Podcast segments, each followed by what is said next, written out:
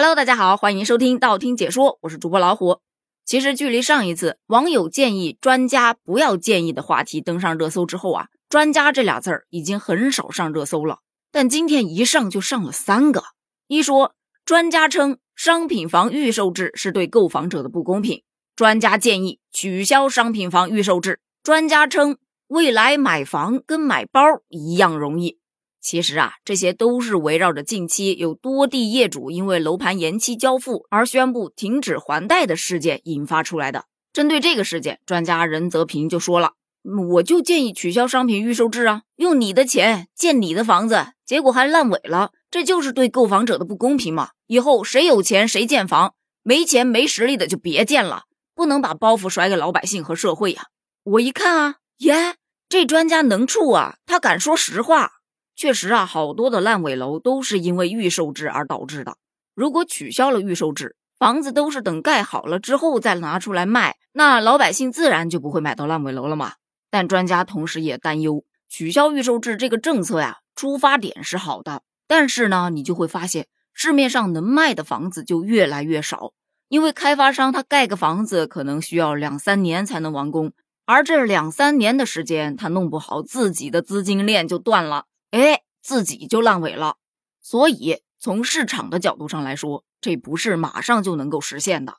得说了等于白说，这意思就是想法是好的，但做起来呀，它不切实际呀。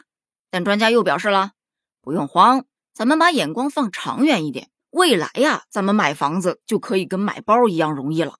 这是另一位财经专家在直播当中说的，未来房地产市场肯定会朝着现房销售模式发展。那在这种模式之下，房子最终会成为消费品，就像买包一样方便。购房者可以在交易平台直接下单，不满意你可以退呀。他还指出，为什么现在的人买房子都喜欢到售楼部去看一看，因为还是怕买到不满意的房子没有办法退。那么在未来，随着购房制度越来越顺畅了，配套政策也是逐步的到位了，房子买了以后，当天或者是说一周之内不满意都可以退。说白了就是房子朝着消费品的概念去发展了。有网友就吐槽啊，可是我买得起包吗？这个专家有专家证吗？我能活到那一天吗？这个饼好大呀！安得广厦千万间，广厦一千万一间，我也买不起呀。为什么专家觉得买个包很容易啊？当然了，这些都是调侃。其实站在专家的那个角度，他说的未来买房跟买包一样容易。并不是指它价格很便宜，所以买起来容易。那当然了，其实现在很多包也不便宜。但专家他其实想要表述的是，未来买房跟买包的消费方式一样容易。我们在网上买包，基本上是先把钱给到第三方，对吧？然后呢，第三方会通知店家发货，店家把货发过来，我们看看质量，嗯，外形，嗯，挺好，都 OK。那么再按下确认交易。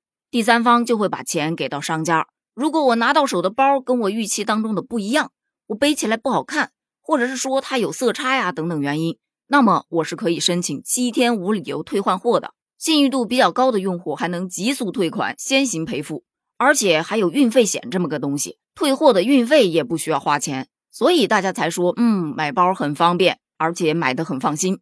有的网友其实就很赞成，就表示啊，确实。